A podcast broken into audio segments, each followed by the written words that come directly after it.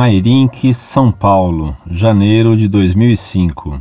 Bom dia, a paz de Jesus. Professor, gostaria de saber biblicamente e à luz da igreja sobre o uso do véu pelas mulheres e por que as igrejas evangélicas adotam severamente o uso do mesmo. Um abraço. Aguardamos a resposta na medida do possível.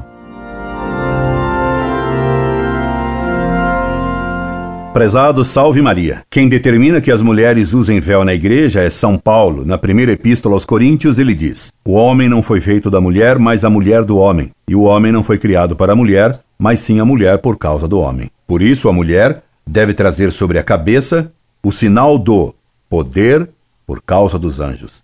1 Coríntios capítulo 11, versículos de 8 a 10. No matrimônio, a mulher simboliza a igreja enquanto o esposo representa Cristo. E a igreja existe para Cristo e não o oposto. Cristo trata a sua igreja com todo respeito e toda dignidade e não com desprezo. A igreja adora Cristo e o serve com zelo e sem rebelião. É evidente que o marido que maltrata ou desrespeita a sua esposa peca gravemente, pois Cristo jamais maltrata ou despreza a igreja, sua esposa, da qual ele tem os filhos de Deus. E disse ainda São Paulo: Julgai vós mesmos é decente que uma mulher faça oração a Deus não tendo véu? 1 Coríntios, capítulo 10, versículo 13.